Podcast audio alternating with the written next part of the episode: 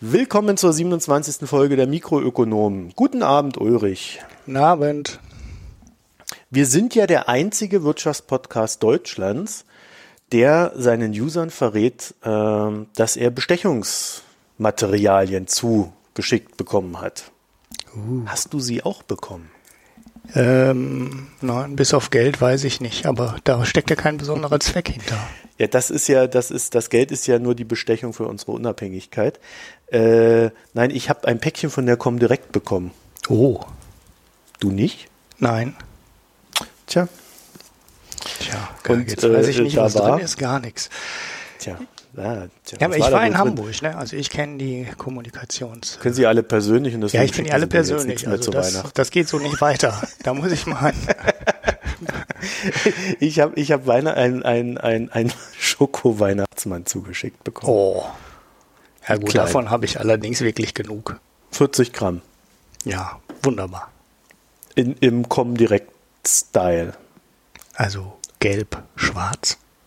Genau, und grün ist auch noch dabei. Aha. Naja, und, ähm, und eine Weihnachtskarte. Also, wenn wir jetzt positiv über die Comdirect Bank reden, dann wisst ihr, woher es kommt und ihr glaubt kein Wort. das, ist, das ist der Disclaimer. Und ähm, ja, äh, was, was haben wir denn heute für Themen? Haben wir, haben wir irgendwas Schönes, außer dass, ich glaube, letzte Woche haben wir noch über den Spiegel geredet und diese Woche ist der Herr Harms, so hieß der Mann, bei Spiegel Online, ist just in dem Moment, wo wir jetzt die Aufnahme machen, kurz vorher, ist er, ähm, wie heißt das? Abberufen. Abberufen. Er wurde abberufen. Ja, ja, also so äh, man, führende man Journalisten werden ja nicht einfach entlassen. Die werden abberufen. Ich kenne das eigentlich nur von Pastoren, die werden auch abberufen. Wo, wo, wo, wurde er denn hinberufen? Ja, das ist die Frage zu irgendeinem anderen Job. Hm. Aha. Oder in den Urlaub. Ja, komische Formulierung. Ja, also Vorstände treten ja im Regelfall zurück und kriegen dann noch eine Abfindung. Ja. Ob das bei ihm auch so ist?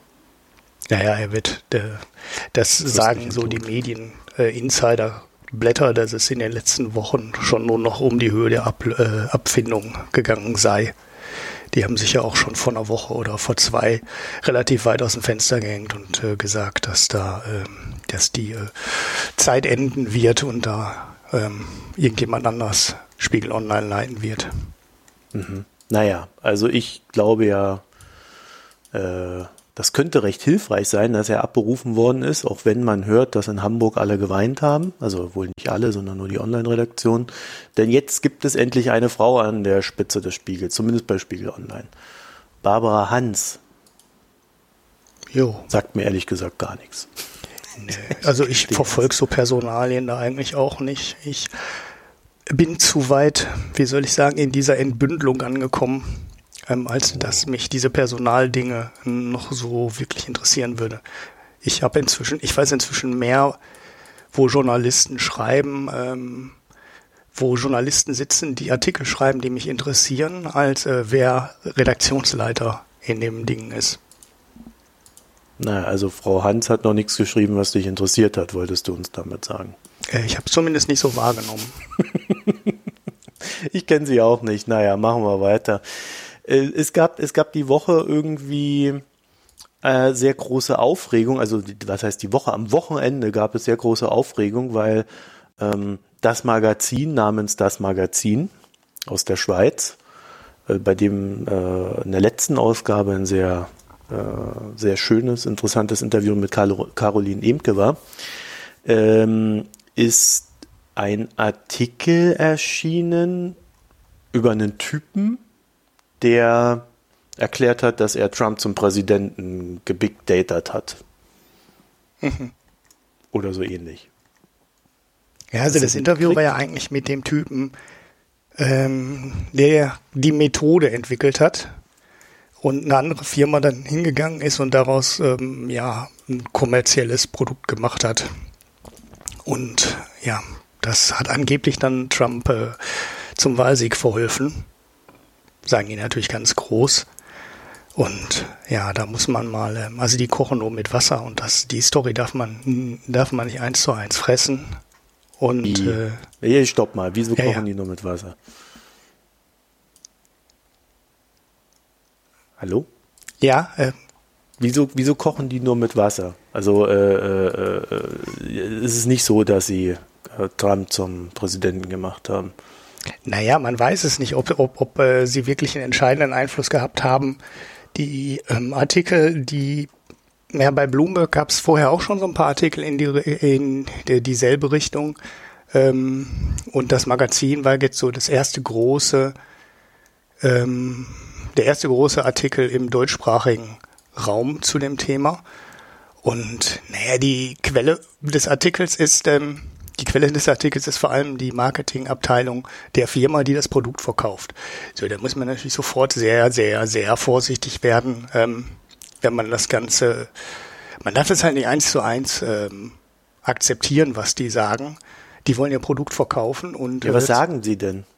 naja, sie sagen, dass sie äh, eine Datenbank haben, die im Endeffekt äh, alle 220 Millionen amerikanischen Wahlberechtigten ähm, enthält, die auf Facebook sind. Und ähm, da sind natürlich nicht alle 220 Millionen, sondern ähm, ein Teil davon.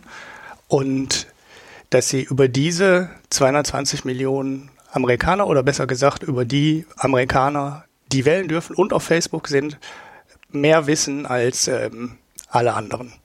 Das heißt, sie wissen, ähm, was die, welche Artikel die lesen, welche Artikel die liken. Das ist vor allem die Hauptinformationsquelle. Ähm, allerdings ist inzwischen auch rausgekommen, dass diese äh, Cambridge Analytica heißt die Firma, ähm, auch eine ganze Menge ähm, weitere Datenquellen anzapft. Unter anderem ähm, benutzen die ihren eigenen, ähm, haben die so, so einen Persönlichkeits, ja, wie soll man sagen, Persönlichkeitstest online, ähm, für den die natürlich Zugriff brauchen auf alles Mögliche im Facebook-Feed, auf die Likes, auf die Geschichte, auf die Freunde und ähnliches. Ähm, Ach, das, du meinst, das sind diese, diese dämlichen Umfragen, die da ständig auf Facebook rumgehen, wo die Leute dann, haha, ich bin äh, wie Einstein und ähm, so ein Blödsinn? Mm, Ja, ich weiß nicht, ob sie die Dinger machen, aber auf jeden Fall sowas ähnliches. Also den Test, äh, der in den Berichten auftaucht, also dieser Persönlichkeitstest, Persönlichkeitstest, den sie angeblich auch ähm, für die Wahlwerbung benutzt haben, den kann man so online ähm, aufrufen und ausprobieren. Und der gibt dann ähm, in, in so einem, ja, wie soll man sagen, so äh, fünf Parameter hat das, glaube ich, also fünf Dimensionen hat das. Und dann sagen die halt äh, nach dem Test, ähm, wo du äh, überdurchschnittlich bist und wo du unterdurchschnittlich bist. Und dann, naja, dann bist du halt ein Teamleiter oder ne, du bist ein Kommunikator oder du bist introvertiert, äh, introvertiert und und und und. Dann können die halt so ein paar Sachen Oder du bist daraus Donald ablesen. Trump. So, oder du bist halt der geborene Führer. The real Donald. Ähm, Ja, diese Persönlichkeitstests, naja, die gibt's ja schon lange, die sind äh, mehr oder weniger stark umstritten. Ich glaube aber auch gar nicht, dass dieser Persönlichkeitstest der entscheidende Faktor in so Big Data Targeting Geschichten ist, sondern die müssen eigentlich ähm, also man muss jetzt erst, man muss mal zwei Sachen, muss zwei Sachen trennen, wie, die, wie der Artikel geschrieben wurde. Das ist immer das Erste. Und natürlich ähm, sagt die Firma nicht, äh, wir können nix und es ist alles total uninteressant, was wir machen, sondern die sagen natürlich, wir können die Leute total genau treffen und wir haben eine super Trefferquote. Also sie sagen zum Beispiel, mit 88-prozentiger Wahrscheinlichkeit können wir sagen, ob jemand heterosexuell ist oder homosexuell. Ja, das ist schon eine ziemlich gute wie viel Prozent? 88 Prozent waren das, glaube ich. Also nagel mich jetzt nicht genau fest. Ich habe den Artikel leider nicht auf, weil ich hier mal Chrome-Tabs zumachen muss, aber es war eine Ja. sehr hohe Trefferquote. Ähm, leider kenne ich auch da die genaue Aussage nicht, auf was sich die 88 Prozent beziehen. Also beziehen die sich jetzt auf die Unterscheidung, ja, also auf die Grundgesamtheit von 100 Prozent der Leute, der, der ähm, Leute, oder bezieht sich das auf ähm, wenn wir sagen, dass jemand schwul ist, haben wir eine 88-prozentige Trefferquote. Das sind ja schon zwei unterschiedliche Aussagen. Ähm, Also Die- der Fischblock, glaube ich, oder irgend so in, in der Richtung, äh, der hatte die diese Zahl zumindest mal so auseinandergenommen, dass es am Ende hieß, naja, eigentlich ist die Trefferquote 45 Prozent, wenn man das so streng statistisch nimmt. ja. ja, ja, der hatte das so gelesen, dass die mit 88 Prozent Wahrscheinlichkeit, wie hat er das denn genau gemacht? Ähm, aber deshalb habe ich gerade diesen Disclaimer davor geschoben. Ich habe die Originalquelle nicht gesehen. Ich weiß nicht, ob ähm, der das an der Stelle auch richtig interpretiert hat oder ob es überhaupt eine Aussage gibt, die ähm, so hundertprozentig exakt war, dass man genau sagen kann, wo, was die 88 Prozent jetzt betrifft, kann ich nicht sagen. Dafür müsste ich mal eine Original, müsste man eine Originalquelle von Cambridge Analytica haben, wo man die ja statistisch, also den richtigen Begriff, äh, den richtigen statistischen Begriff ähm, erwähnen, mhm. dass man dann sagen könnte, okay, ist es das oder ist es das, aber so wie ich Marketingmaterial kenne, ähm, sind die Sachen meistens nicht äh, 100% exakt formuliert, sondern die versuchen halt eine hohe Zahl hinzukriegen. Im Endeffekt geht es für uns ja, glaube ich, eher so um die Frage, äh, ist, es, ist es denn so, und, und das wird ja, glaube ich, auch jetzt gerade überall diskutiert, ist es denn so, dass man mit solchen Daten Menschen äh, entweder vorhersehen kann oder beeinflussen kann? Also wenn ich weiß, was dir gefällt, dann kann ich dir natürlich Artikel zuspielen, die deinen Geschmack treffen. Ja, das ist jetzt so das, was Facebook ja ohnehin versucht. Äh, wenn ich weiß, dass du noch überlegst, ob du jetzt Donald Trump wählst oder, oder lieber Hillary, dann würde ich dir, wenn ich mir so den Wahlkampf von Donald Trump beobachte, wohl verstärkt so Nachrichten schicken, die, die irgendwie beweisen sollen, dass Hillary äh, die USA äh, in die Luft springen will oder sowas. In ja. die Richtung geht das ja, ne? Also das ist ja der, der Kern dessen, was sie sagen, was sie da tun. Und ähm, also ich würde, bevor wir da mal in die Tiefe gehen, ich würde äh, dem mal die Frage vorwegstellen, wenn, äh, wenn du, äh, oder machen wir es mal anders, wenn du, äh, wenn, wenn du Wahlkampf führst oder führen würdest, ähm, dann würde, dann würde dir wahrscheinlich äh, 20, 30 oder noch mehr Anbieter äh, äh, äh, irgendwie Modelle anbieten, mit denen, mit denen du deinen Wahlkampf managen kannst. Ja? Also im Sinne von, äh, wie erreiche ich die Leute, wer, wer ist die Zielgruppe und so weiter und so fort. Das heißt, die allererste Entscheidung, die du triffst, ist, welches Modell nehme ich? Mhm. Soweit sind wir uns einig, oder? Mhm. So, äh, das heißt also, es gibt in diesem Markt nicht nur einen Anbieter, sondern es gibt jetzt nur diesen, wir reden jetzt nur über diesen einen Anbieter, der jetzt durch Zufall Donald Trump äh, äh, gemanagt hat oder, oder ihm die Daten zugespielt hat.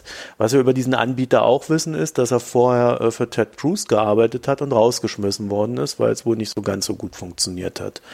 Dann ja wohl vermutlich auch gegen Donald Trump oder? Mhm. Also, äh, das heißt, wir wissen jetzt eigentlich nur, dass es mal funktioniert hat und mal nicht. Mhm. Und dass äh, die, die Sicht dieser Diskussion, die wir jetzt führen, auf einen Anbieter eingeschränkt ist, du im Vorfeld aber die Auswahl zwischen viel mehr Anbietern als diesen einen hattest. So, das heißt also, äh, unabhängig davon, was man jetzt glaubt, was die dort treiben, also ist es schon so, dass die Wahrscheinlichkeit, dass du den richtigen Anbieter auswählst, also der, der sich im Nachhinein als der Sieger rausstellt, deines äh, des Wahlkampfes, den du ja dann führen willst, äh, die Wahrscheinlichkeit ist schon sehr gering. Ne?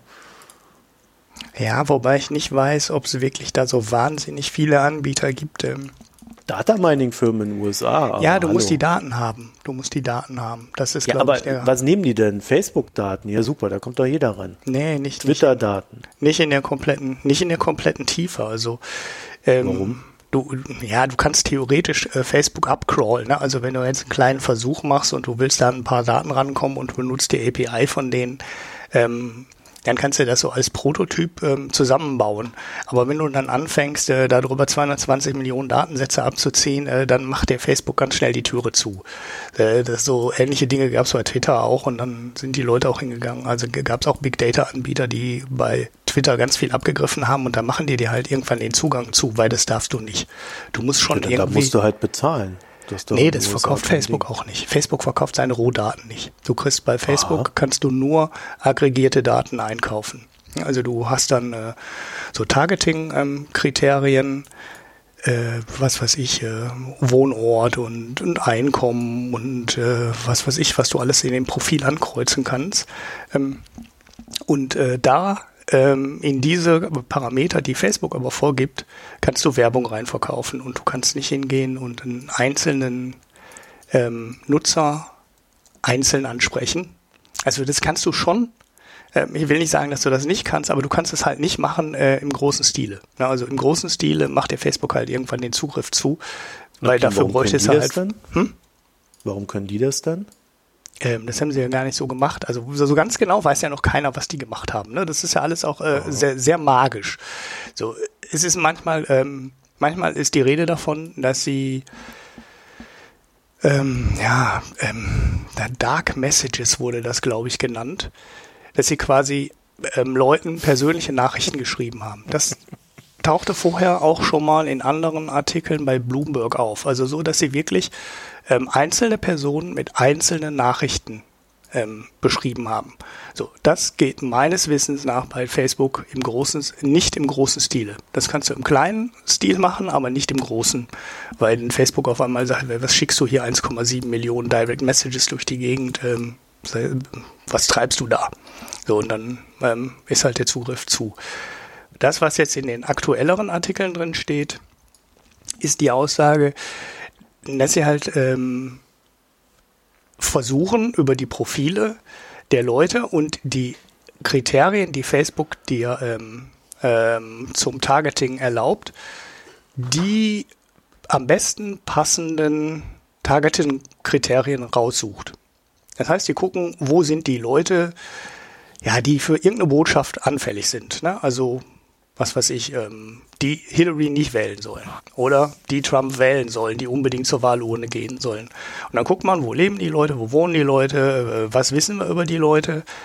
Und dann versuchst du, ähm, die Kriterien bei Facebook rauszufinden, die dazu am besten passen, wo du dann weißt, ich habe eine viel bessere Trefferquote, als ich die hätte, wenn ich dieses Targeting nicht benutzen, nicht benutze.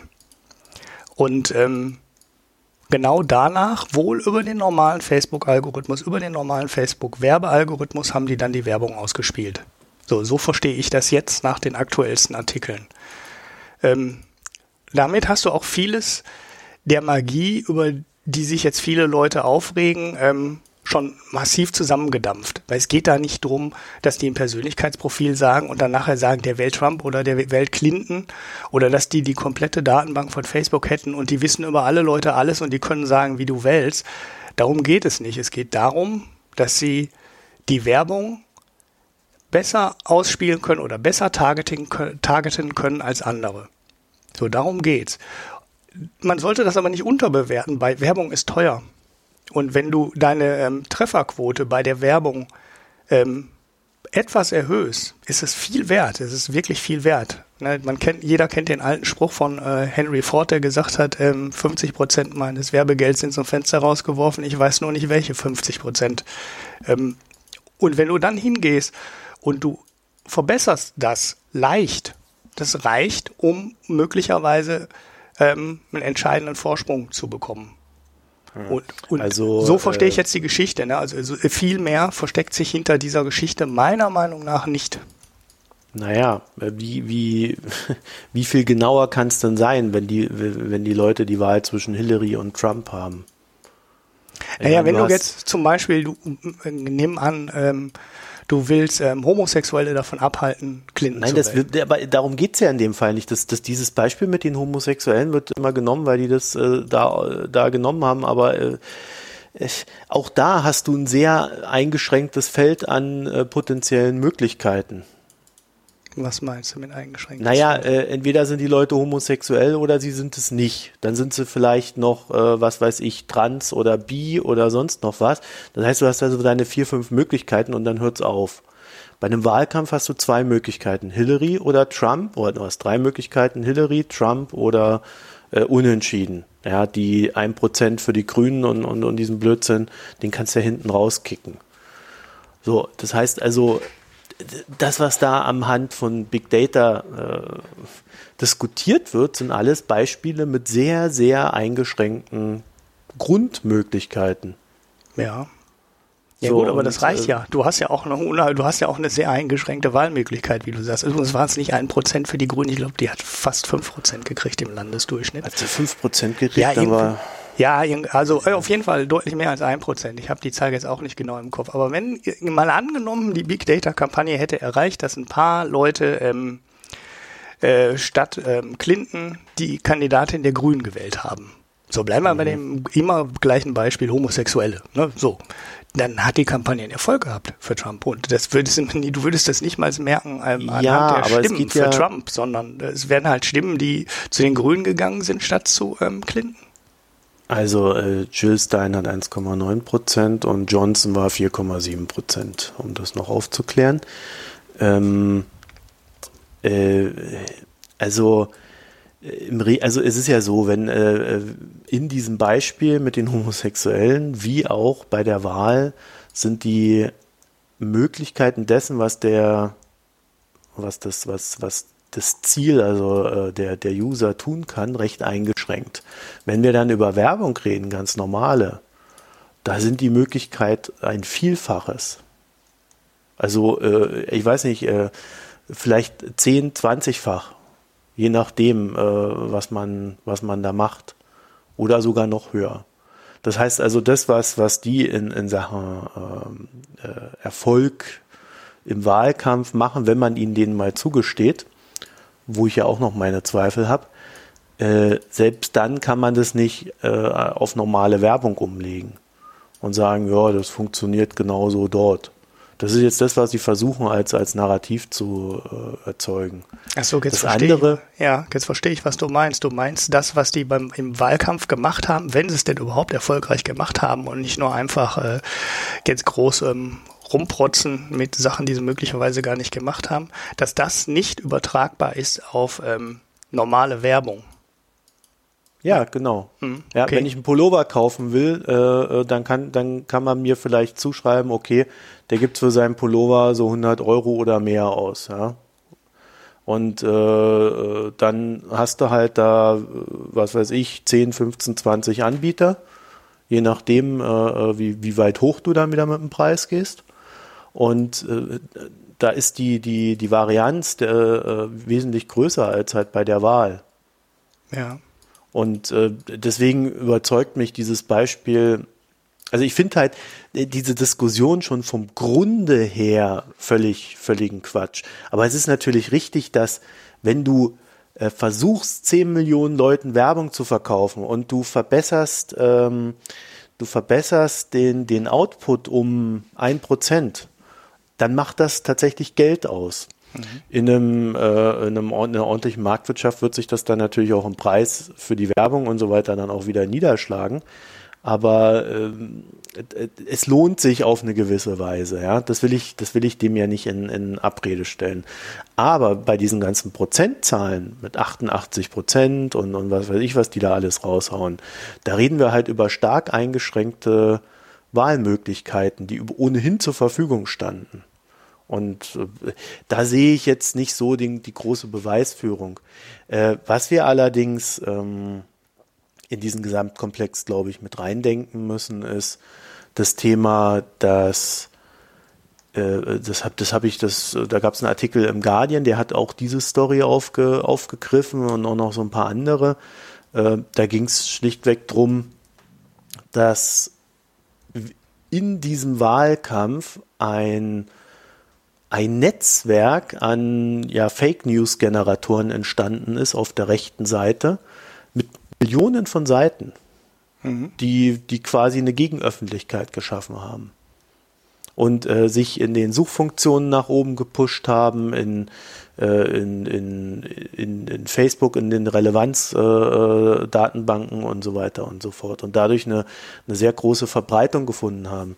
Und äh, wir wissen auch, dass in diesem Bereich staatliche Akteure aktiv sind, äh, Stichwort Informationskrieg. Und auf der anderen Seite würde ich dem noch entgegenhalten, dass man auch hier ein bisschen aufpassen muss, weil wenn eine politische Seite stärker wird, in dem Fall halt die Rechte, dann mehren sich bei dieser politischen Seite natürlich auch die, äh, die Medien, die dahinter stehen. Sei es äh, originäre Medien wie die Washington Post äh, oder halt äh, äh, irgendwelche Blogs und äh, Unterstützer und sonst was. äh, plus die staatlichen Akteure. Also das, das ist ein recht komplexes Thema, was man, glaube ich, echt im Auge behalten muss, weil wir einen Großteil unserer Weltfindung mittlerweile ja wirklich übers Internet gestalten. Und äh, je schlechter die, die News werden, also im Sinne von Qualität und, und Wahrheitsgehalt, und die Leute dann halt immer nur noch auf den Bullshit stoßen, ähm, desto leichter wird natürlich die Manipulation mhm. der Menschen dann wiederum. Mhm. Ja, interessanterweise basiert das alles darauf, dass äh, wir uns halt ein System geschaffen haben, das von Werbung lebt. Mhm. Also wir stoßen immer wieder darauf. Google lebt halt von Werbung. Äh, sie haben ein Interesse daran, dass es möglichst viele Seiten sehr erfolgreich gibt, die sehr erfolgreich AdSense nutzen oder, oder diesen ganzen Mist, den die da haben. Mhm. Ja, auch Facebook hat erstmal ein primäres Interesse daran, dass äh, du sehr erfolgreich deine Sachen auf Facebook verteilst und äh, möglichst viele Leute an dich ziehst, wenn sie da äh, mit ihren Artikeln, mit diesen Insta-Articles und so weiter Werbung äh, äh, schalten. Mhm. Das heißt, da gibt es einen Interessenkonflikt zwischen Qualität und ich will Geld verdienen. Und da Facebook nur durch Werbung Geld verdient oder Google oder wie auch, wer auch immer da noch als Anbieter auftaucht, ähm, ja, wollen, sie dem erstmal per se keinen Riegel vorschieben. Und das siehst du halt auch in den Suchergebnissen. Wer sich da am besten organisiert, gewinnt. Und das ist halt momentan, äh, sind das die Rechten. Ja, die, diese, ähm, ja, ich wollte nur warten, bis du fertig bist und dir nicht äh, ähm, dazwischen fahren. Ähm, Ende. Nee, eben nicht Ende. Ach so, du meinst jetzt, deine Gedanke war zu Ende. Ja, ja, deshalb sage ich ja jetzt auch wieder was. Ähm, die, diese Fake News äh, Geschichte ist, ist in dem Zusammenhang äh, mit Big Data auch ziemlich interessant. Ähm, denn wenn du selber News eingibst, also wenn du selber News erstellst, dann siehst du ja auch die kompletten Likes auf die Artikel. Mhm. Wenn jetzt Cambridge Analytica mit äh, einigen oder mehreren äh, von diesen Fake News Generatoren zusammengearbeitet hat, ähm, können die allein darüber schon unfassbar viel Information sammeln. Also die wissen sehr viel mehr über die Leute, ähm, wenn sie die, äh, wenn die mit Fake News Leuten im Hintergrund zusammengearbeitet haben sollten. Wissen wir auch nicht, weil die sagen ja auch nicht viel über ihre Methode. Das ist ja alles ziemlich ähm, intransparent, was die da treiben. Ähm, daran hat sich auch viel, vieles der Kritik ähm, entzündet. Deshalb muss man auch so ein bisschen spekulieren. Ähm, wenn ihr dazu noch was lesen wollt, ähm, lest äh, den Artikel in der Zeit ähm, von Patrick Boyd. Äh, der hat auch ganz gut Ahnung von diesen Big Data IT-Geschichten. Und ähm, der ja, ähm, ordnet den Artikel, den äh, sehr, naja, ähm, sehr, ähm, ja, wie soll man sagen, fast blauäugig geschriebenen Artikel vom ähm, Magazin ähm, ein bisschen ein und sagt dann, was dann geht und was dann nicht geht. Also man, man sollte sich äh, hüten zu sagen, darüber kann man den Wahlkampf entscheiden. Ähm, dann kam natürlich, äh, wie in den deutschen Medien üblich, so der Backlash und dann kam, dann stand halt nur noch drin, nein, das ist alles nur Mumpitz und das Modell von denen taucht überhaupt nichts und die kommen noch gar nicht an die Daten ran und das passiert in meiner Twitter-Timeline dann auch. Das ist aber genauso falsch. Die Wahrheit liegt natürlich irgendwo dazwischen. Ähm, das Ganze, was die machen, ist auch nicht neu. Ne? Im Endeffekt ist das nicht neu. Die haben eine neue Methode. Ne? Facebook Likes. Ja, also ja, und zur Methode an sich mal äh, dieser Psychometrie. Äh, die Methode gibt's seit 1990, ist die bekannt. Und äh, was jetzt natürlich mit Big Data an sich äh, oder was mit Big Data jetzt passiert ist, dass diese Methoden, die bekannt sind, äh, mit anderen Methoden verschmelzen und man mehr Daten auf die Methoden draufschüttet. Genau. So, und dadurch bekommt man erstmal ein Ergebnis. Wie valide das ist, wie, wie viel das am Ende dann wirklich besser ist, das weiß man immer erst hinterher. Ja, also äh, ihr erinnert euch vielleicht noch daran, dass äh, als Obama damals gewonnen hat, äh, wurde Nate Silver so gehypt. Ja, der, äh, der da irgendwie dann jeden einzelnen Staat richtig hatte und so weiter. Hm. Ja, aber Nate das Silver haben wir dieses Mal nicht viel gesehen. Das heißt also, die Methoden, äh, selbst wenn sie weiterentwickelt werden, äh, haben so einen gewissen Glücksspielfaktor mhm. in sich liegend. Und deswegen meinte ich vorhin auch, äh, die erste Entscheidung, die du treffen musst, ist, welchen Anbieter wähle ich aus? Und du weißt nicht, welcher Anbieter hinterher sich als richtig ausstell, äh, herausstellt. Und wir wissen noch nicht mal, ob äh, ein, an, einer, an, ein anderer Anbieter mit seinem Modell äh, an der gleichen Stelle nicht noch erfolgreicher gewesen wäre. Ja, und es ist eben, wie was ich sagen wollte, es ist alles nicht neu. Na, also es ist einfach nicht neu. Ähm, sie haben eine neue Datenquelle, das ist Facebook. Man soll es nicht unterschätzen, weil Facebook unfassbar viele Daten enthält.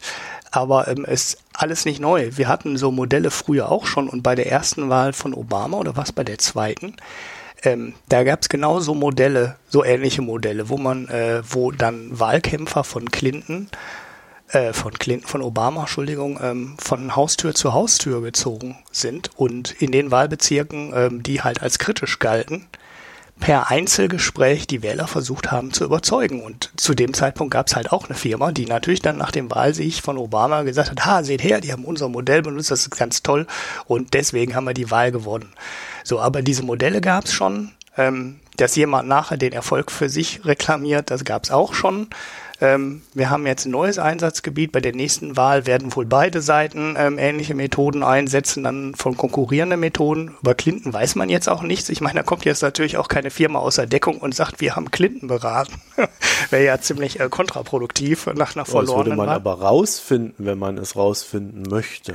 Ja, ähm, ja, man hört angeblich, äh, sie hat, ähm, sie hat sich nicht äh, auf die auf solche Methoden verlassen. Also sie muss es wohl viel viel äh, schwächer gemacht haben.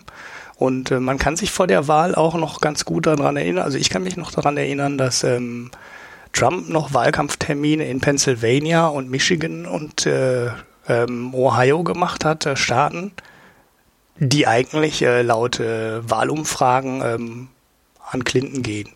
Zumindest die Mehrheit davon. Im Endeffekt sind alle an Trump gegangen.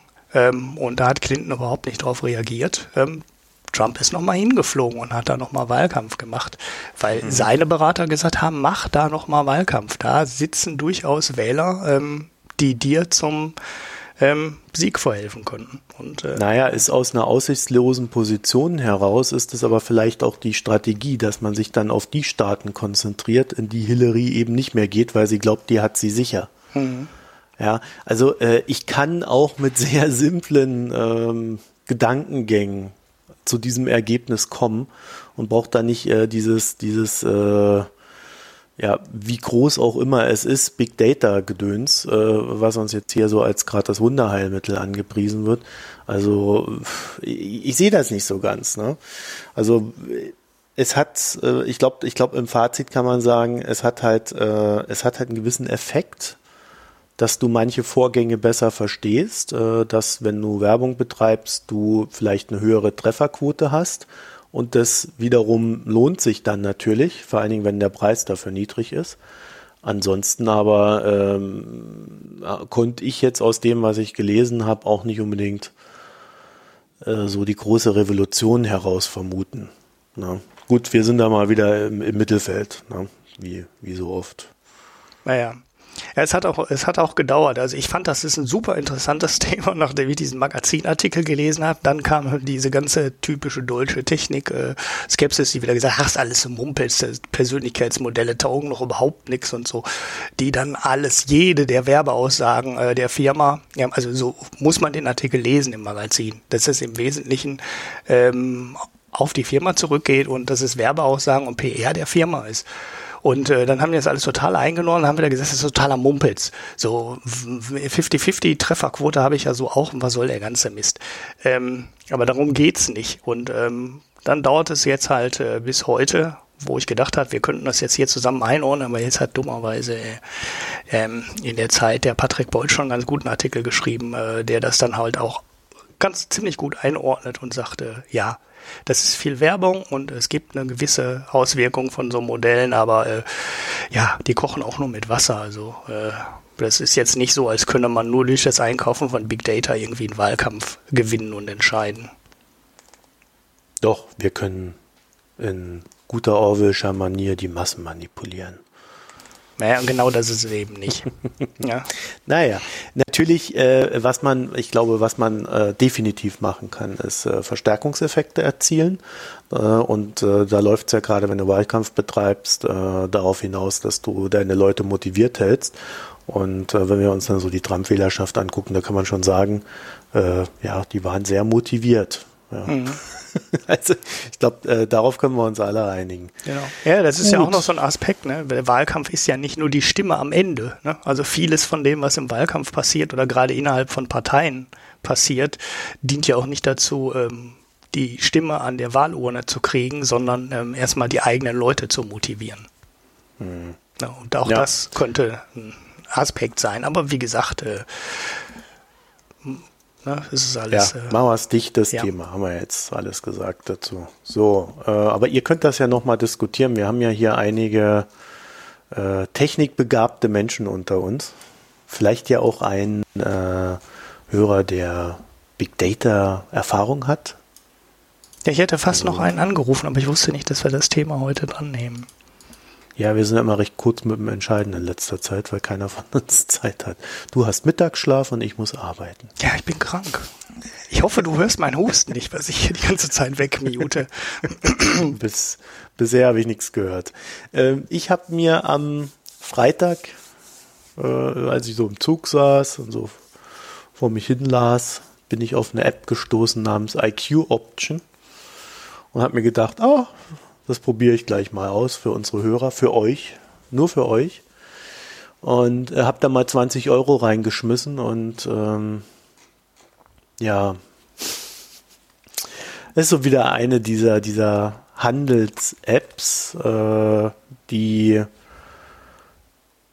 ja, die einem versprechen, dass man äh, sehr schnell sehr viel Geld verdienen kann oder auch eben verlieren. Ähm, das Ganze funktioniert so, dass äh, man Optionen handelt auf verschiedene Produkte, äh, Forex, also Währungen, äh, Indizes, Bitcoins und hast du nicht gesehen. Also man kann dann auch das ganze Wochenende durchhandeln. Und das Bemerkenswerte daran, und deswegen habe ich das drin, ist eigentlich, dass man äh, auf den Kauf- oder Verkaufsbutton drückt, Betrag X einsetzt, also man kann da auch mit einem, einem Euro äh, spekulieren.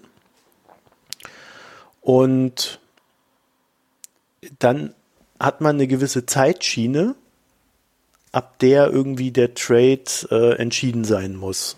Ob ob ich, es positiv oder halt äh, äh, negativ war, je nachdem, wie ich da äh, investiert habe.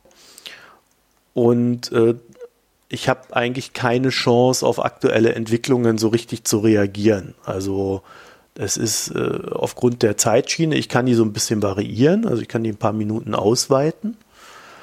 Aber aufgrund der Zeitschiene ist es für mich echt dann so gewesen, dass es ja eine ziemlich spekulative Geschichte ist. Das ist wie, wie, wie, wie, wie Roulette, rot oder schwarz.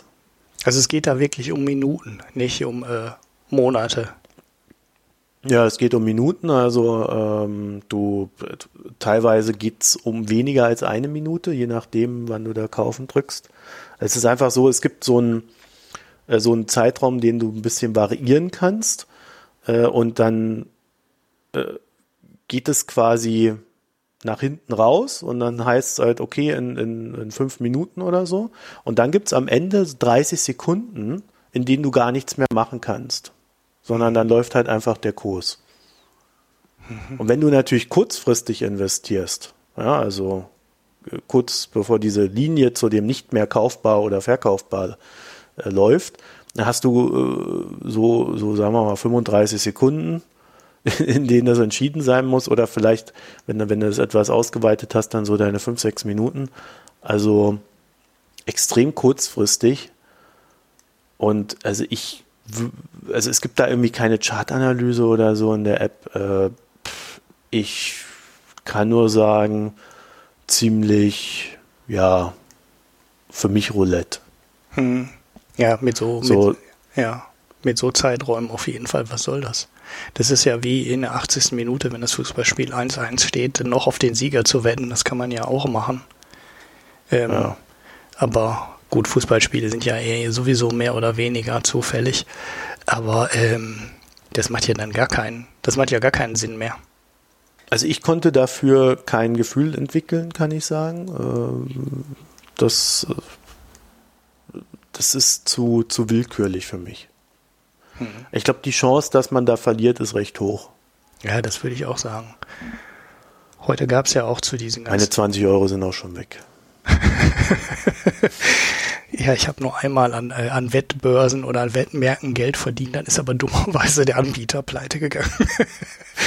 da konnte ich mir das Geld dann nie auszahlen lassen am Ende. Das ja. war sehr ärgerlich. ja.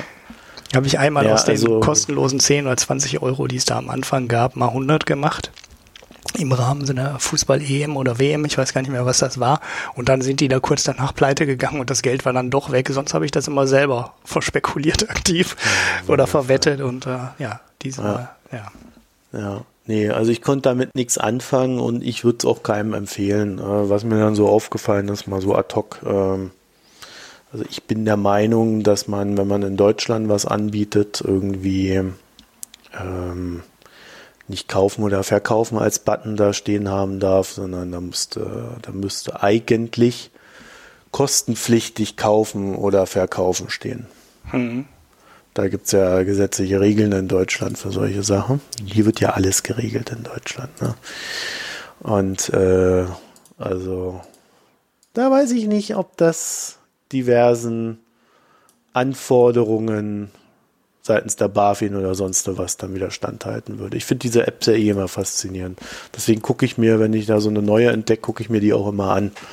Na, äh, wenn's, äh, wenn sie gut sind, dann haben sie äh, so, ein, so, ein, so eine Art Demokonto oder, oder äh, virtu so, so ein Konto mit virtueller Währung, wo du so ein bisschen rumspielen kannst und die Optionen auf äh, ähm, äh, reales Geld.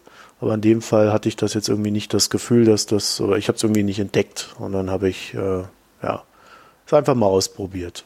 Hm. Also reich geworden bin ich dabei nicht. Ich würde es auch keinem empfehlen, ähm, aus besagten Gründen. Aber ich fände es sehr schön, wenn es so eine App mal mit einem Zeitraum gibt, den ich bestimmen kann. Da muss man halt so eine Art Knockout machen oder es gibt ja so, so Scheine gibt es ja auch. Äh, vielleicht noch. Ähm, auch mit, mit äh, weiter wegliegenden Knockouts äh, oder ähnlichem. Äh, und dann, dann würde mir sowas eigentlich gefallen. Ja, dann könnte man sagen, okay, ich habe jetzt eine Markteinschätzung, ich will jetzt mal etwas hochspekulativer, einfach mal irgendwo 100 Euro reinkippen und vielleicht mal gucken, was draus wird. Mhm.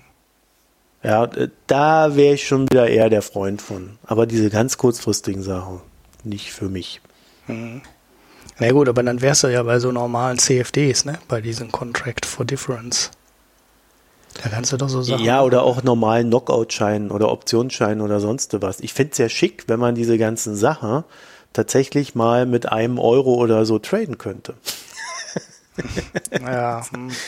also ja, muss ja nicht ein Euro sein, ja? ja? Von mir aus auch 10 oder 15 oder 20. Aber äh, wenn das mit Kleinstbeträgen gehen würde, würde ich das tatsächlich sehr begrüßen. Mhm. Einfach weil dann äh, die, die Zugangsschwelle gesenkt wird. Dann kann man natürlich immer sagen, oh ja, Zockerei und so weiter. Und ähm, ja, okay, aber äh, normalerweise gibt es dafür ja dann eigentlich auch diese ganzen Risikoabsicherungsgeschichten, ne? dass man ein bisschen Erfahrung hat und so weiter und so fort. Und ich finde, die werden immer sehr schlecht aufbereitet. Eigentlich müsste man den Leuten das so richtig von Latz knallen, bevor die so eine App benutzen dürfen. Hm. Ja, da gibt es jetzt gerade die News, so können wir die jetzt reinnehmen, weil jetzt haben wir das so ja. schön zugeleitet ähm, von der FCA, von der britischen Finanzaufsicht, ähm, die jetzt bei diesen Contracts for Difference äh, genau das möchte. Ähm, standardisierte Risikowarnungen, Profit-Loss-Ratios müssen angegeben werden, äh, der maximale Hebel soll gekappt werden, wenn man ähm, weniger als zwölf Monate Erfahrung hat ähm, der absolute, also der höchste, ähm, ähm, das höchste Leverage, was ich fahren kann, ähm, ist 50 zu 1, ähm, auch wenn man sehr erfahren ist für Privatkunden. Und die gehen heute bis äh, 200 teilweise. Das heißt, man kann ähm, aus mit einem Dollar, den du ja jetzt gerade auch haben wolltest, äh, 200 Dollar quasi am Finanzmarkt bewegen. Und äh, ja, da geht die britische Börsenaufsicht jetzt vor und will äh, bei Privatkunden da deutlich strengere Regeln ähm, haben. Mhm. Und ja, die Aktienkurse der ganzen Broker, die sich damit beschäftigen, sind heute richtig eingebrochen. Ähm, ein Viertel bis äh, minus oder teilweise sogar bis zur Hälfte. Ich habe die Schlusskurse nicht mehr gesehen, aber es war schon, äh, schon richtig ähm, ein richtiges Schlachtfest. Ja, ich finde auch, die Dinger haben eigentlich in Händen von Privatleuten nichts zu suchen. Aber ähm, ich habe gerade Fußballwette ja auch schon mal genannt. Ähm, die sind ja auch erlaubt. Also von daher, wo will man da die Grenze ziehen?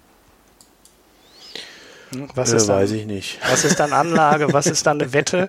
Also so Dinger ja. sind für mich einfach nur Wetten und es ist eigentlich egal, was das Underlying ist. Also wenn ihm das, was du gerade beschrieben hast, im Minutenbereich irgendwie sagen kannst, äh, in den nächsten zehn Minuten springt der DAX über 11.000 Punkte oder irgendwie sowas, das ist ja nur, äh, was ist das? Das ist ja nix. Also es ist eine Wette wie beim Fußball, wo du sagst, der eine schießt drei Tore und der andere eins. Mhm.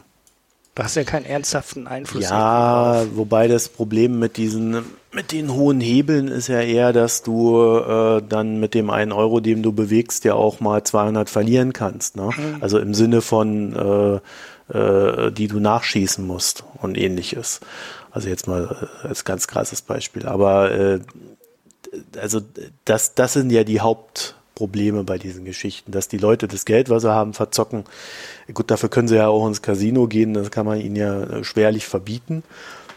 Für die Wettanbieter, äh, für, für die Wettanbieter sage ich jetzt, für, für die Trading-Anbieter äh, ist es natürlich ein Problem, wenn, wenn ihnen der Hebel von 200 auf 50 runtergesetzt wird, dann ähm, machen sie natürlich tendenziell auch wieder weniger Umsätze und haben dadurch weniger Einnahmen. Ne?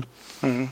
Ja, die interessante also. Zahl in dem Zusammenhang, warum die sich auch darum kümmern, diese Märkte strenger zu regulieren oder strenger einzuschränken, ist, äh, dass die FCA die ähm, Kundenkonten untersucht hat und festgestellt hat, dass 82 Prozent der Kunden Geld verlieren. Ne? Also das ist, wow. das ist äh, schon heftig. Ne? Also das ist ähm, ja ähm, das ist immer eine Zahl. Ja, das ist gut. Ne? Das war auch der Tweet, über den ich gestolpert bin. Ähm, FCA Analysis of the Representative Sample of Client Accounts uh, found that 82% of clients lost money on these products. Also das ist äh, schon ziemlich heftig. Und äh, ja, die verdienen Geil natürlich trotzdem, ne? Die verdienen ja die ganze Zeit an ihren Gebühren. Und ja, ich, äh, also ich habe da eine viel äh, extremere Position äh, zu als du. Ich würde die Dinger einfach für Privatanbieter, äh, für Privatanleger verbieten, die brauchen die nicht. Ne? Mhm. Mit der Einschränkung, äh, wo willst du die Grenze ziehen zwischen Wette und äh, und Finanzwette, ne? weil wie gesagt, Fußball- und Sportwetten sind ja auch erlaubt und Finanzwetten würde ich dann verbieten, geht irgendwie auch nicht. Soll man die Summe deckeln? Ich weiß nicht so richtig, äh, richtig gute, eine richtig gute Regelung oder Lösung habe ich dafür auch nicht. Ähm, alles verbieten ist sicherlich auch keine Lösung, aber ähm, diese ganzen Knockout-Scheine und das ganze Zeug, das braucht eigentlich kein Mensch. Und ich glaube, die Zahl der deutschen Anleger, die so mit Knockout-Scheinen, nur hochspekulativen Knockout-Scheinen auf DAX oder Währung oder irgendwie sowas unterwegs sind, da verliert auch der ganz große Teil Geld. Hm. Das ist halt hm. kein 50-50-Geschäft, ne? Also nicht für den Privatanleger. Der Markt ist dann zwar ähm, äh, ein Nullsummenspiel, äh, wenn er alles zusammenrechnet, mehr oder weniger ein Nullsummenspiel. Aber der, für den Privatanleger ist es halt kein Nullsummenspiel. Der ja, aber ich glaube, das kann es auch nicht sein. Wenn du einen Hebel 50 hast, äh, dann heißt das halt auch äh, ein wesentlich höheres Risiko. Und wenn du dann nur sowas machst, dann kannst du eigentlich nicht gewinnen, weil der potenzielle Verlust äh, halt äh, oder der potenzielle Gewinn äh, nicht wirklich den Gewinn, äh, den, äh, jetzt bin ich durcheinander gekommen, also der, der potenzielle Gewinn äh, halt nur schwerlich den Verlust übersteigt, den du mal wieder mit reinmachst. Mhm. Das ist, äh, ist, auch ein Money-Management-Problem, ne? also wenn du das Geld. Ja, ja, das, das, ist ein sehr weitreichendes Ding und mit diesen, mit diesen, ähm, also die meisten Leute an der Börse haben ja das Problem, dass sie Verluste nicht realisieren können. Ja, also gerade im privaten Bereich.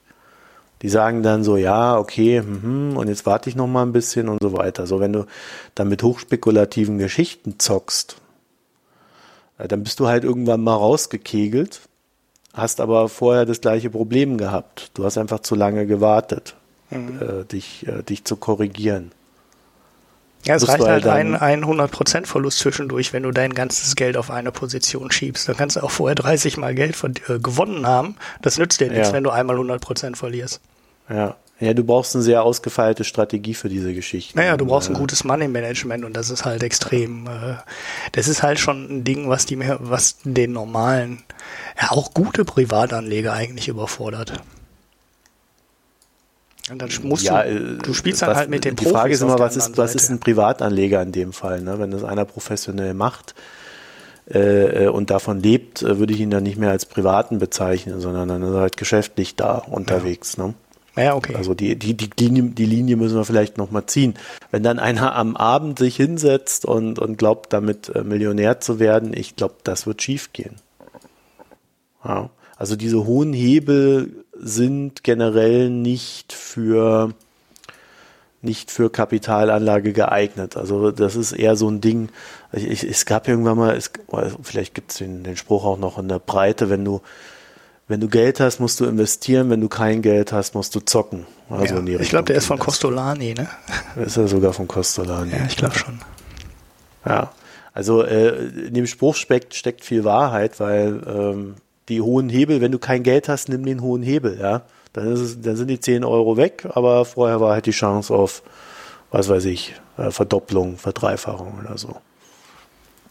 Ja, ja, das ist halt die, ja. die Lester Oder gehen Bier trinken von den 10 Euro. ja, genau, das macht eh viel Spaß. So, damit sind wir beim letzten Segment angekommen. Bier.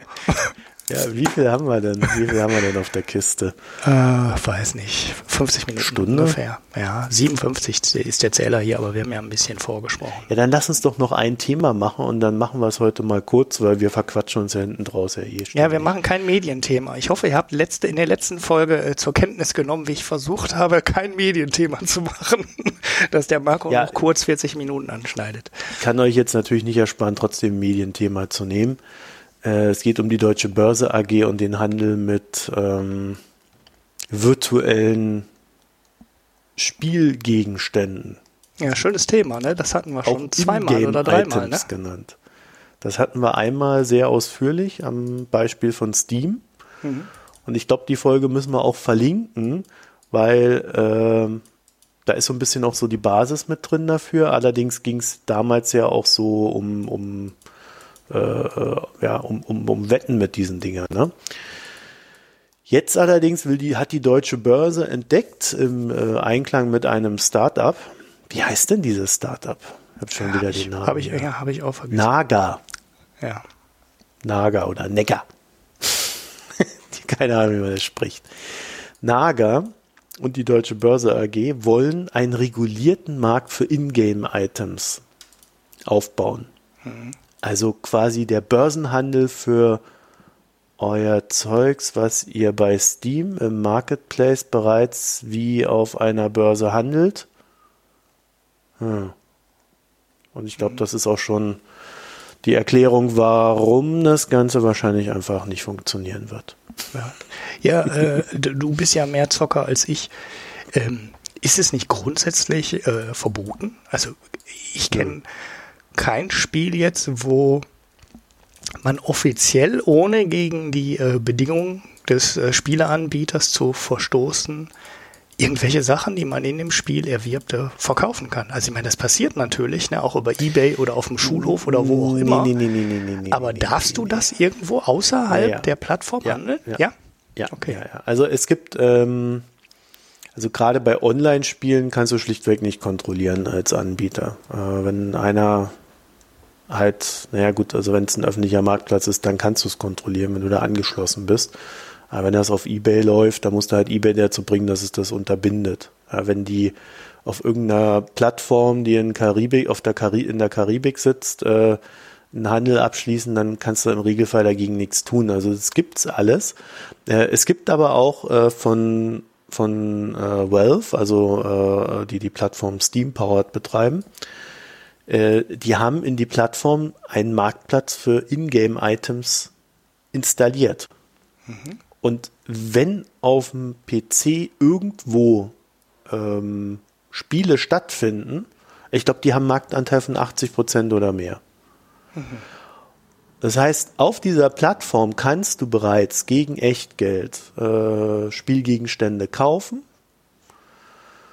Du kannst äh, und äh, du konntest bis vor kurzem mit diesen Spielgegenständen wetten und sie dann dadurch auch äh, äh, versilbern, also gegen echtes Geld.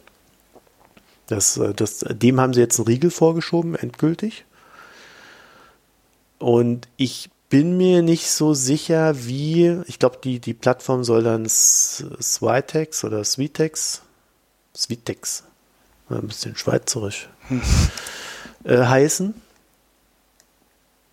Und äh, also ehrlich gesagt, die haben auch nicht irgendwie gesagt, wie sie es machen wollen. Ne? Also äh, no, eigentlich müssen sie ja garantieren, dass der Spielgegenstand von A nach B wandert. Und dafür bräuchten sie ähm, der so eine, so eine Art Zugriff auf die Spiele selber.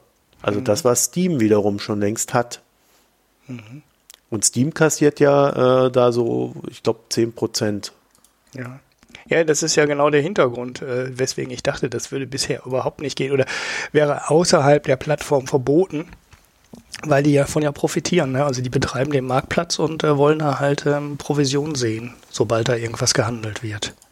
Ja, also ich weiß nicht, warum ich Svitex brauchen soll, weil es für mich das Ganze schon gibt und es wird da abgewickelt, wo ähm, der, der Erwerb der, der, der Ingame-Gegenstände stattfindet. Ich kann die da auch tauschen, die können auch kostenlos sein, sie können auch sehr teuer sein. Also äh, ich weiß nicht, wie sie in den Markt reinkommen wollen.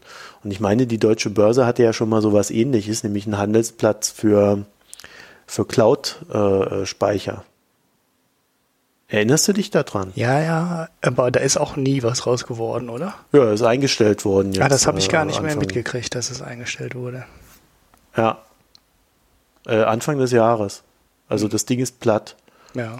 Und ich, würde die Prognose wagen, dass das mit äh, dieser Naga Group und äh, Svitex ähnlich läuft. Ja, also wenn, wenn es ein Erfolg werden sollte, hätten sie eigentlich jetzt schon nicht Naga haben müssen. Also okay, ich kenne die Firma nicht. Die, das kam, glaube ich, auch erst heute wieder die Nachricht. Ne? Das ist noch ziemlich frisch.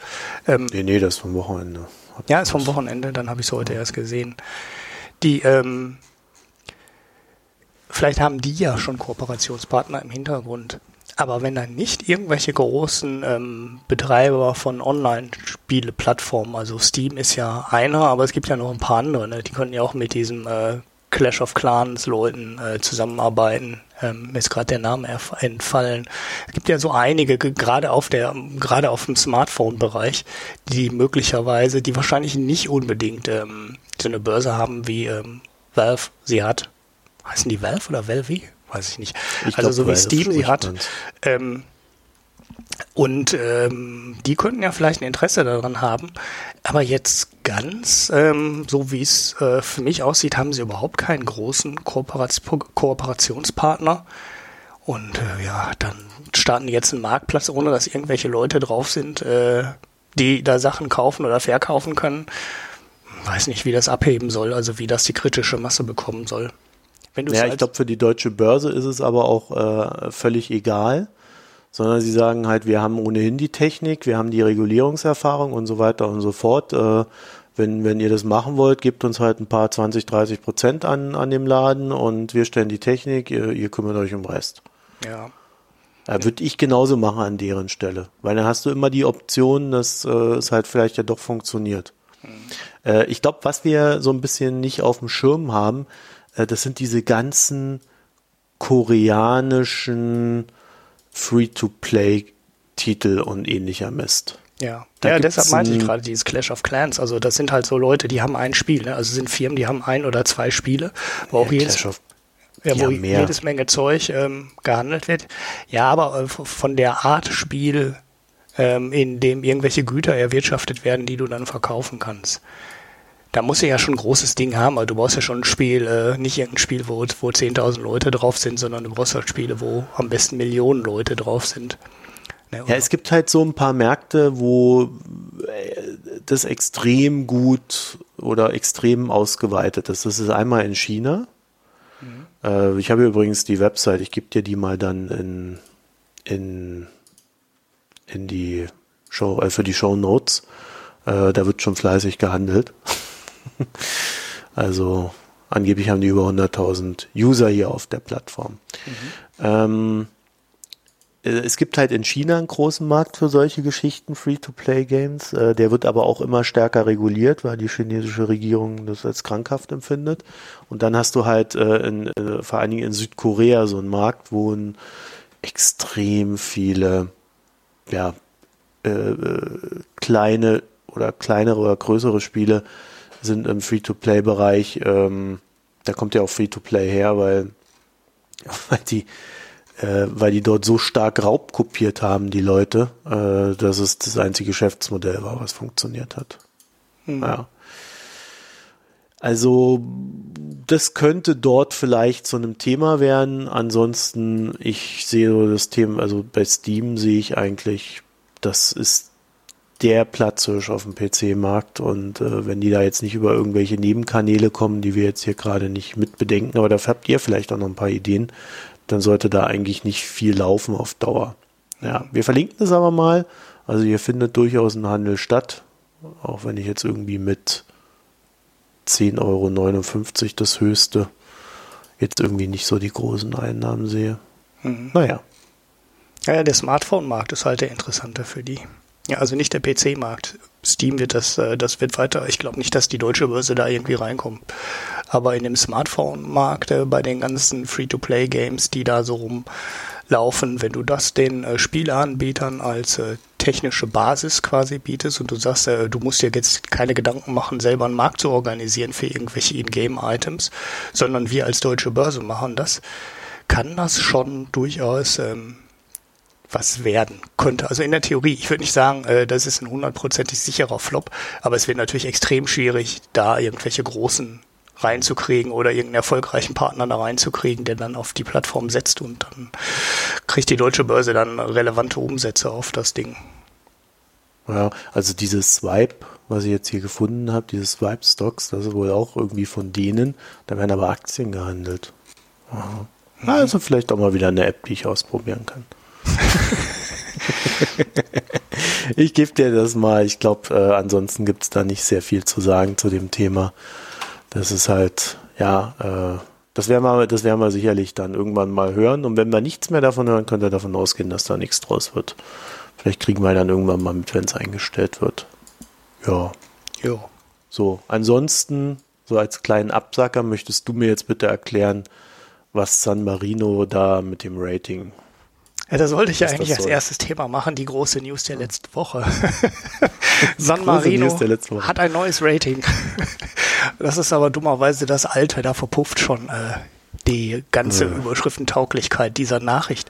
Aber ich hätte nicht gedacht, äh, dass San Marino mit 30 oder 35.000 Einwohnern überhaupt ein Rating bekommt. Ähm, wie viel Staatsschulden mögen die wohl draußen haben? 500 Millionen, keine Ahnung. Aber sie haben ein Rating, immerhin. Ähm, das ist BBB wie vorher. Und ich konnte mir äh, irgendwie in einem Anflug, ähm, im Anfall von äh, Zeitverschwendung nicht klemmen, über das Rating mal drüber zu gehen.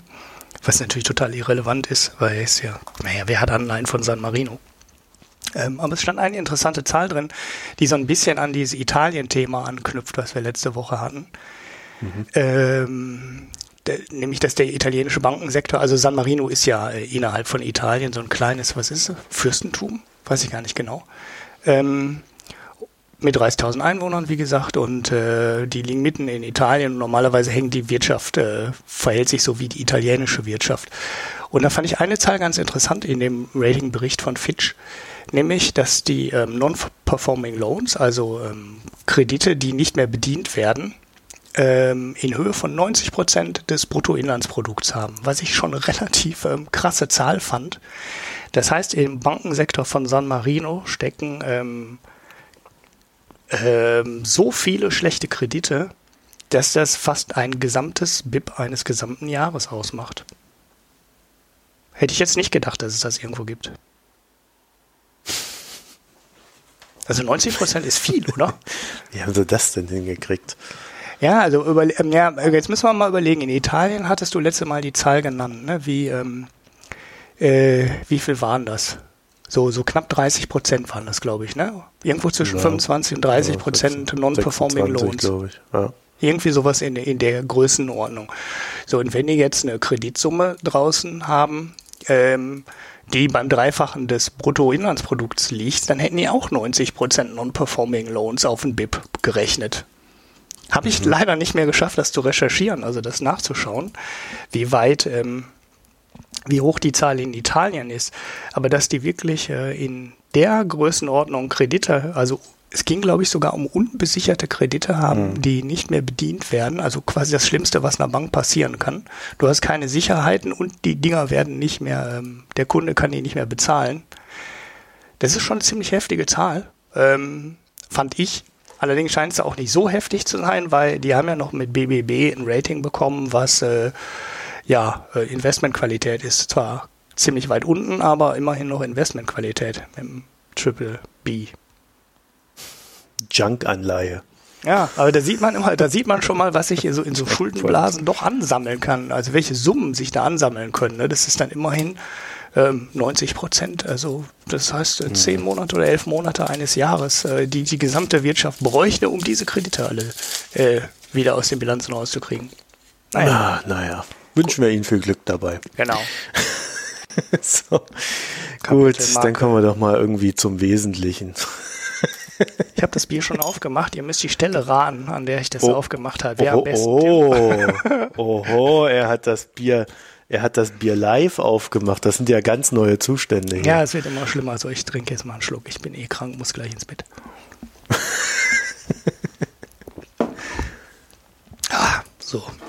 Ähm, von dem Bier kann man übrigens exakt eine Flasche, glaube ich, trinken. ähm, Danach ist man tot oder was? Äh, ja, das äh, ist es eigentlich ziemlich kräftig, aber ich habe es hier so dunkel drin. Ich kann es gar nicht erkennen. Also es hat nicht viel Alkohol. Ähm, ich war am Wochenende in äh, Förde bei dem tollen Brauerei, äh, bei der kleinen Brauerei namens Brauprojekte 777 und die brauen ähm, eigentlich so alle vier bis sechs Wochen ein Bier.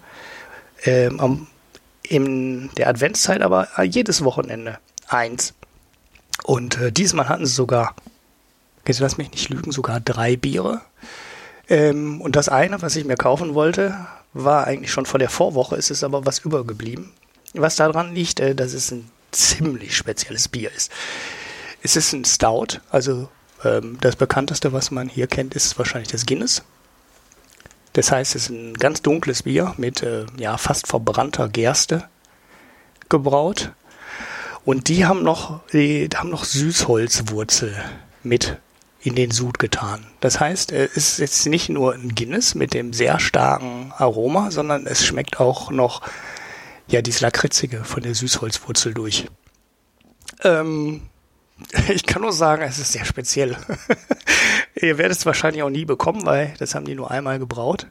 Also, stimmt gar nicht, sie haben es schon ein Mal gebraut, aber letztes Jahr äh, war es viel, viel süßer. Also da schmeckt es wirklich ähm, nach Lakritz.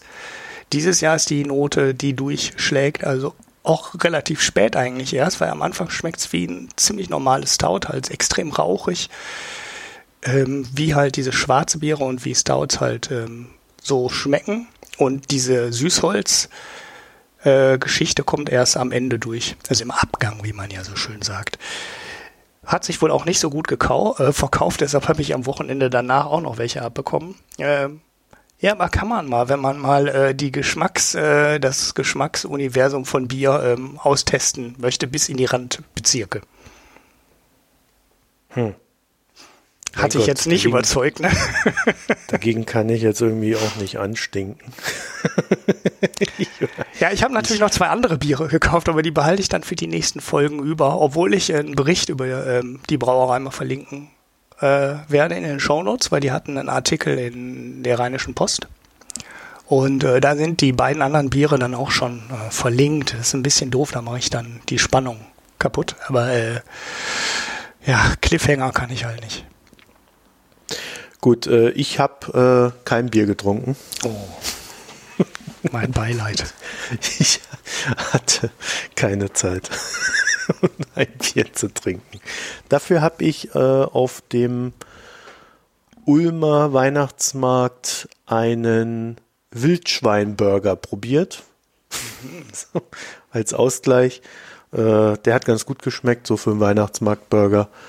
Und ähm, ich habe jetzt so nebenher noch ähm, äh, in meinen Bildern geguckt aus dem Urlaub. Und ich habe im Urlaub ein, ein Ember-Bier getrunken. Nennt sich so, Ember-Bier. Rest kann ich nicht mehr entziffern. Es tut mir leid, aber vielleicht finde ich das noch. Weil wie so ein bisschen kryptisch ist das hier, was da so draufsteht. Äh, das, das war ganz gut. Das war so ein bisschen süffig, äh, wie ich das so gerne nenne. Das heißt also jetzt nicht irgendwie so einen bleibenden Eindruck hinterlassen, sondern man konnte das trinken, man, es war jetzt nicht allzu stark, es hatte einen ganz guten Geschmack und ähm, so für einen Abend ganz okay, aber wer was Besonderes will, nimmt es nicht. Mhm. Ja, also so, so ein ganz normales Bier. Okay. Ja. Also auch, auch mein, also ich zehre ja hier langsam meine, meine Urlaubserlebnisse auf. bald sind sie weg. Also ich weiß nicht, ob ich nochmal ein Bier finde da. Äh, ja, also das wollt ihr nicht unbedingt haben. Mhm. Der Lidl ihr, hat wenn ihr wirklich ein gerade Erlebnis äh, haben wollt. Craft Beer Verkauf. Ja, ich habe ja äh, Das war äh, ganz heute schlecht auf dem, letztes Jahr. auf dem Weg hierher habe ich entdeckt, äh, dass es in Oldenburg jetzt einen Craft Beer Shop gibt. Mhm. Craft Beer Store. Beersupreme.de, also alles auf Englisch. Und ähm, ja, wenn ich mal Zeit habe, also das wird nicht mehr dieses Jahr, dann gehe ich da mal hin und äh, gucke mich um. Mhm. Ja. Jo. Support your local brewery. Ja, oder ich glaube nicht, dass der braut, sondern der, der wird wahrscheinlich gerade äh, lauter Weihnachtskalender verkaufen. Ja, das kann gut sein. Ich habe übrigens auch ein Bier, was ich leider nicht kaufen konnte. Ähm, das ist ja auch so ein, so ein, so ein Bier-Nerd-Treff dann, wenn diese Brauerei Projekt 777 da das Bier verkauft. Ähm, da kam auch einer mit seinem selbstgebrauten Bier an. Was, äh, und der hatte ein Bier gebraut mit Pfeffer und Honig. Das war auch interessant. Also ein helles Bier.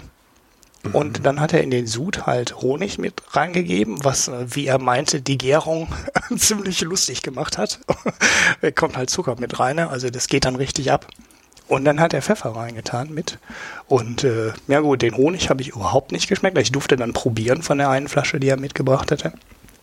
Ähm, war auch war interessant. Also ich habe allerdings nur Pfeffer geschmeckt, nichts vom Honig. War ein bisschen, äh, bisschen enttäuschend. Ich dachte, es schmeckt noch so ein bisschen nach Honig, aber der hätte wahrscheinlich die Gärung irgendwie früher abbrechen müssen. Hm. Hm. Ja, also zu dem Ember-Bier, das ist ja so ein Sammelbegriff, äh, da ist so ein Pferdchen drauf, so rot-weiß, mit so einem Typen und einem Schild. Also ich äh, habe jetzt so ad hoc nicht gefunden, welches genau das jetzt ist. Naja, hätte ich besser fotografieren müssen, aber der Rest ist echt ein bisschen arg kryptisch. Naja. naja, lassen wir das Bierthema für diese Woche, da kommt ja nichts bei rum. Zumindest nicht bei mir. Dafür hast du ja eine Live-Verkostung gemacht.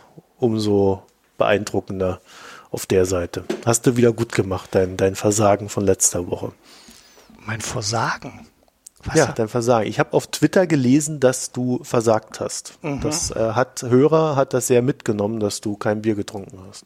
Oh, Jetzt ja, ja. krieg ich wahrscheinlich diese Woche krieg ich jetzt eins auf den Ja, ja, das war halt auch so eine hektische Woche. Ne? Was soll ich über Diebels brauche ich ja nicht zu erzählen. Das trinke ich dann abends halt schon mal und ich trinke ja auch Wein. Also von daher trinke ich auch nicht immer dauernd. äh, dauernd Bier. rechtfertigt, ne? Sofort im Genau, erstmal erstmal verteidigen. Mann, warum hast du kein Bier getrunken? Was ist, was ist los mit dir? Ähm, ja, und dieses, äh, dieses äh, Süßholzbier da, das ist auch schon, puh, das macht satt. hm, geh gleich schlafen, bin eh müde. Gut. Jetzt ist der Marco schon wieder weg, ohne Tschüss zu sagen. oh. So, da uns das Studio-Link jetzt zum zweiten Mal abgerutzt ist, äh, würde ich sagen, machen wir Schluss für heute. Der Thomas wird sich freuen. Viele Grüße, Thomas. Vielen Dank an die edlen Spender. Und äh, ja, ansonsten, äh, ich habe heute keine Lust, euch um Geld zu bitten. Geht doch einfach auf die Seite und spendet uns. Genau.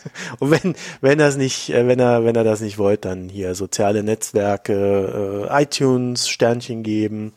Dieser ganze Mist, äh, den ihr wollt, weil ihr wollt, dass es uns weitergibt und wir erfolgreich sind. Und ähm, mir fällt da ein, der, hast du das gelesen in unserem Blog? Was? Ja, was da der Wolf geschrieben hat. Wir haben ja, wir kriegen ja kaum Kommentare zurzeit. Kommentieren sollt ihr. Genau, macht das mal.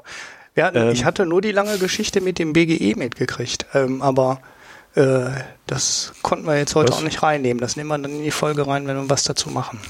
Was, lange Geschichte, BGE? Hä? Ja, da war eine Diskussion über das äh, Grundeinkommen, weil ich das mal so kurz erwähnt hatte und nochmal so als Thema angeschnitten habe. Ah, aber nicht im letzten Beitrag, im vorletzten dann vielleicht. Oder? Das kann sein, ja, das weiß ich nicht mehr genau. Ja, ja da muss ich mal nachgucken, weil ich kriege da immer keine Mails bei deinen Beiträgen und muss dann immer dran denken, da reinzugucken. Genau, das ist andersrum auch so. Ich kriege die auch nie. Ich kriege die auch nie, wenn jemand was Neues reinschreibt. Das ist irgendwas stimmt da in dem Setup nicht. Ja, jedenfalls hat der Wolf, also ihr erinnert euch vielleicht, dass ich letzte Woche äh, und ich hoffe, man, man merkte es vielleicht so leicht ironisch äh, von, von Liebe und Spenden geredet habe. Und dann hat der liebe Wolf einen, alten Artikel von mir ausgegraben äh, aus dem Denktagebuch. Das war im Juli 2015. Und da habe ich Folgendes geschrieben. Niemand kann heutzutage noch einkaufen, ohne dass der Verkäufer erklärt, er liebe ihn. Pakete wurden mit Liebe verpackt und selbst die Schokolade wurde mit Liebe hergestellt. Man will nicht im Detail wissen, was die Produzenten mit dem herzustellenden Stück treiben, aber scheinbar tun sie es mit Liebe. Immer und überall. ja. ja. Ich liebe In euch dem Sinne war das auch da wirklich. Hm? Ich liebe euch alle von Michael Jackson. Mehr viel mehr da auch. Ja. Was? Michael Jackson, das hat doch der. Der hat doch immer I love you all und gewunken. Ja, wenn, wenn, wenn jemand sagt, ich liebe euch alle, muss ich immer hier an Mielke denken. Ja, der hat das auch gesagt, ja. Du bist ja, der hat das doch in seiner letzten Rede, glaube ich, äh, in der, vor der Versammlung, der Volksversammlung in der DDR, hat er das doch auch gesagt. Gibt schöne YouTube-Videos von. Ich liebe euch doch alle. Naja. Gut, hat ihm keiner In dem geglaubt. Sinne. In dem Sinne, jetzt ist ja Weihnachtszeit. Alle sind gestresst, es ist sieben Grad, keiner hat mehr Bock äh, minus sieben Grad, ja. Keiner hat mehr Bock. Äh, wir müssen jetzt aber noch durchhalten äh, bis 24. und dann wird alles gut. In dem Sinne viel Glück bis dahin. Eine schöne Woche euch. Tschüss. Ciao.